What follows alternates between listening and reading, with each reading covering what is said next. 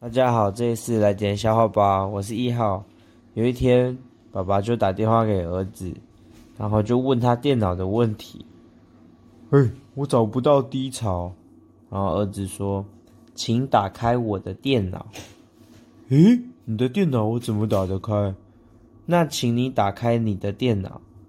我的电脑早就开了啊。那你的桌面有什么？